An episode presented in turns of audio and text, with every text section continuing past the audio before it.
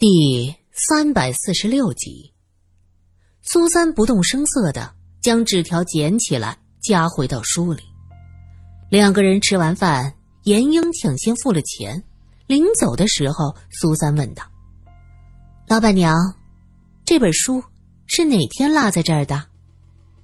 老板娘想了想：“哦，就是前天晚上，雨停了，我就出来摆摊子。”他走过来吃东西，吃完呐，匆匆就走了。那你可看到他往哪个方向去了？苏三问。老板娘想了想，晓不得哦，当时很忙，也没顾得上看他怎么走的。要是知道啊，也不能叫他落下东西噻。两个人告别老板娘，严英问道：“苏苏啊。”你可是发现什么了？苏三从书里拿出那张纸条递给他。你看看，这上面的字，你认得吗？严英看着那纸条愣住了。认得呀，这是胡艳萍的字。不会认错？当然，他们的作业是交到我这里的，我太熟悉这些学生的笔记了。这呀。就是胡艳平的字。这样看来，是胡艳平约他去后山的。他只说老地方见，不能确定是不是后山。但是既然是雨后马宁在那出现过，那就说明他一定是雨后死的。要了解一下，那个时候胡艳平在哪儿？严英叹了口气。这可真奇怪了，胡艳平和马宁的关系很好的样子，不晓得什么事情非要到老地方解决呀。两个人走回学校，远远的看到教学楼的门前围了很多的学生，大家交头接耳，像是在讨论着什么。严英的心里咯噔一下，担心又出了什么大事儿，拉着苏三急匆匆的就跑过去。几个女生看到严英，叽叽喳喳的说：“严小姐，警察正在搜查康先生的办公室呢。搜办公室？为什么呀？”严英跑得气喘吁吁，说是康先生死的奇怪，看看办公室里能不能找到线索。这也奇怪了，康先生是受害者，他的办公室能有什么呀？女生们。因为爱慕康先生，都愤愤不平。苏三扫视了一眼周围的人，没看见胡艳萍，燕英急了，因为康先生死了，可学校的教学还要继续呀。康先生的办公室有学生的作业和试卷，还有一些之前做的实验报告和数据。警察什么都不懂，这要是一锅端了，那麻烦就大了。于是拉着苏三，直接就往里冲。康先生的办公室在二楼，两个人走到门前，昨天来过的那个小头目将他们拦住：“干什么呀？”“哦，我是康先生的助手，办公室里有学生的作业和考试卷，你们不能乱翻的。”那个小头目已经知道了罗隐的身份，对苏三就客气多了，点点头说道：“那好，你们过来看看。”哪些是你们上课需要的，要留下的？严英说了声谢谢，拉着苏三就走了进去。办公室被翻得乱七八糟，严英从地上捡起几本学生作业本，放在办公桌上。这时，一个警察走过来，对着小头目说道：“老板，那儿有个小房间，打不开呀。”小头目问严英。那是什么地方？原来这办公室有个套间儿，平时的门是锁着的。哦，那儿是放人体教学模型的。苏三听到教学模型，就想起当年小翠的那副骨头架子。警察看向严英，钥匙呢？严英摇头，钥匙在康先生那儿，我没有的。一个警察哼了一声，向后退了几步，一脚就踹过去。严英喊道：“哎，你们这样太过分了！那就是一个装模型的房间，这每个房间都要查，这是寻找重要破案线索。警察头目又对着那个踹门的警察一挥手：“你瓜娃子，那个脚软嘞，接着踹。”那个警察又是一脚，哐的一声，门被踹开了。苏三连忙捂着鼻子：“嗯，这什么味儿啊？”他昨天被福尔马林熏得死去活来，实在是闻不得这股味儿了。那个警察也捂着鼻子，头目带人走了进去。严英怕他们弄坏模型，也跟进去。苏三站在门前，看到这屋子不大。靠墙放着三个模型，一个是骨骼的展示，另外两个是血管和脉络的展示。严英惊讶地说：“不对，这两个模型不对，我记得之前比这个高大多了。”说着，他伸出手去摸了摸，这一摸就吓得把手缩回去。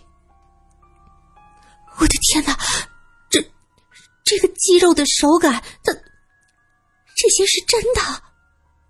严英惊叫，警察头目也摸了一下，啊，这些是肉。他抽出一把匕首，在那人体模型的胳膊上轻轻的一切，果然切下一点东西。警察大惊失色呀，捏着手里的肉丝儿说。我的天哪！真的，这是真人，这些是尸体。是的，模型上是切不下肉来的。这两具模型是真人的尸体。警察们如临大敌，将这个小屋子翻了个遍，可是什么也没有找到。苏三盯着这两具没有皮肤的尸体，心里想着。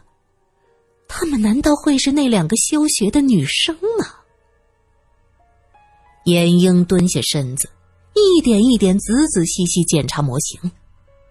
看这里，他指着模型的腹部，子宫不见了，整个子宫都不见了。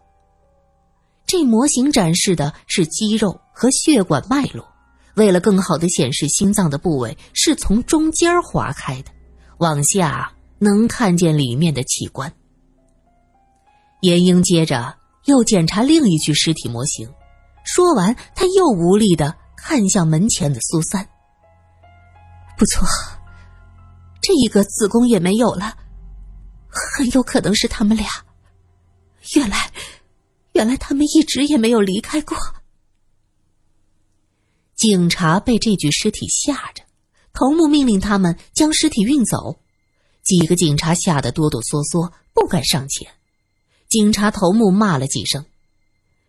关键的时候给老子拉稀摆摊，丢人！说着，将一边挂着的大白褂扯下来，盖在尸体上，命令手下：“这样可以了，走噻。”这些尸体外面的皮肤已经不见了，经过特殊的处理，肌肉、血管、脉络和情绪，从胸部一直到腹部都被切开。脂肪层沉淀成暗黄色，乍一看像那风干的腊肉。严英说道：“怕什么呀？你们又不是没有吃过腊肉。”他这么一形容，一个警察实在是忍不住跑出去干呕。苏三捂着鼻子，可还是能闻到屋子里呛人的福尔马林气味。他盯着那两具女尸。心想，他们的皮肤和子宫都不见了，那子宫里应该有胎儿。康先生的皮肤和生殖器也不见了，这怎么看都像是一种邪术啊！这到底是谁干的？不管这件事儿是谁做的，康先生都是帮凶。这两具人体模型。也许就是他的作品。苏三虽然不懂解剖，但是也能看出这两具模型的皮肤剥取的非常干净利落，应该是从脚后跟一直到头部完整的剥去。而康先生那具尸体呢，人皮剥的质量一般，脖梗以上没有剥掉，下半身还有一些皮和毛发没有去掉。这两具尸体应该是康先生用专业的手段操刀的，他剥去了两个女生的皮肤，取走了她们的子宫，用专业的手段把她们做成了人体模型。但是谁也想不到。三个月后，他自己也莫名其妙的死了，皮也被扒了。这还真是一报还一报啊！苏三这么想着，已经有学校的工作人员过来询问情况。看到警察们抬出来的人体模型，他们全都愣住了。这模型栩栩如生。这些医学院的教授都一眼能认出来，这是真实的人体模型。其中一位研究面部骨骼的教授，在看到模型的脸部后，惊讶极了，走过来，伸出手，一点一点抚摸着模型的脸。警察头目吓了一跳，捅了一下严英：“喂，你们学校的老师都这么神经质吗？”严英瞪了他一眼。你才神经呢！这位莫教授专业强大，能够依靠面部骨骼肌肉复原人的相貌。哎呀，有这本事啊！这边说着话，就听见老教授摇头叹息道：“没错呀，是我们班的学生，他们俩不是休学了吗？怎么会在这儿？”原来这个老教授教过那两个女生，对他们印象深刻，是以看到这人体模型的脸就呆住了。莫教授，真的是他们？严英方才怀疑，看到莫教授老泪纵横，知道不会错。想不到啊，想不到啊，他们俩不声不响的在我办公桌上放了一封休学报告。就不见了。我当时很生气，根本就没有想到他们会被人给害了呀。康学儒，这是康学儒的办公室，他为什么要残害这两个花样年华的孩子？天理不容啊！苏三叹了口气。死者是在康先生的办公室发现的，那自然是康先生所为。也真是轮回，谁能想到康先生也被剥了皮？这真是一报还一报。一个警察听到苏三这话，连忙大叫道：“哦，对呀，康学儒死的也惨，莫非，莫非是这俩女鬼杀人报仇？哎哎，冤鬼杀人，一定是。”另一个警察也吓得瑟瑟发抖。胡说八道，什么鬼啊神呐！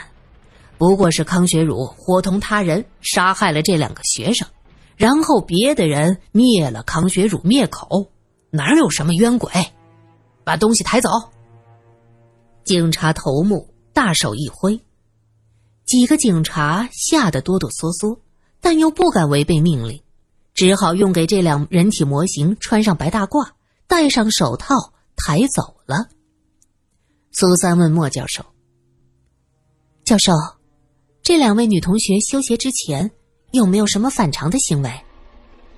莫教授想了想，点点头说道：“啊，你这么一问，我倒是想起来，他们俩本是很乖的好学生，后来突然逃了几节课，我很生气，还叫他们写检查来着，结果没收到检查，却收到休学报告。”我当时特别的生气。他们逃的可是解剖科，对，是脑部神经方面的课程，需要开颅演示。苏三看看严英，果然，这俩女学生和孟小姐一样，都不想看到血腥的东西。她们三个人都怀孕了，现在已经找到了两具尸体。那孟小姐呢？苏三的目光投向墙角的那具骨架，严英摇头：“不对，那个是塑料的，不是真正的人骨。孟小姐不在这儿。”这话说得轻，那警察的小头目却听到了，眼睛一瞪：“啥子孟小姐？孟小姐是哪个？”孟小姐是和我过去同住的同事，后来出国了。奇怪的是。她也是留下一封信就走了，和她同住一个房间的我都不知道这个人什么时候走的，根本就没有和我们道别。说到这儿，严英才想到手里的花书包，他递给警察头目说：“这个，这个是他们隔壁的学生给我的，说是他们的书包。这些人都好奇怪啊，急匆匆的走了，连书包都不拿。”我同宿舍的孟小姐还留下一个箱子，这里边有些古怪的东西。小头目眼睛一亮：“哦，古怪，啷个古怪了？”办公室被翻得乱七八糟，没有人注意到，在一个角落里，一只黑色的蝙蝠把自己隐藏在阴影中，一动不动。等到众人都走出去，那蝙蝠张开翅膀，从开着的窗户滑翔而出，飞上对面的屋顶，很快就消失不见了。严小姐，康太太低着头跟着警察走进来，一抬头看到严英和苏三，激动的快要哭了。只是在看守所待了一夜，她觉得她已经要崩溃了。自从嫁给康先生，走在学校里，学生们要尊称一声康师母；出去，外面的人称她教授娘子。康先生是全国著名大学的教授，多大的面子呀！可是昨天晚上被送到这儿，进来就发现这看守所关着的，除了暗娼，就是小偷、杀人犯。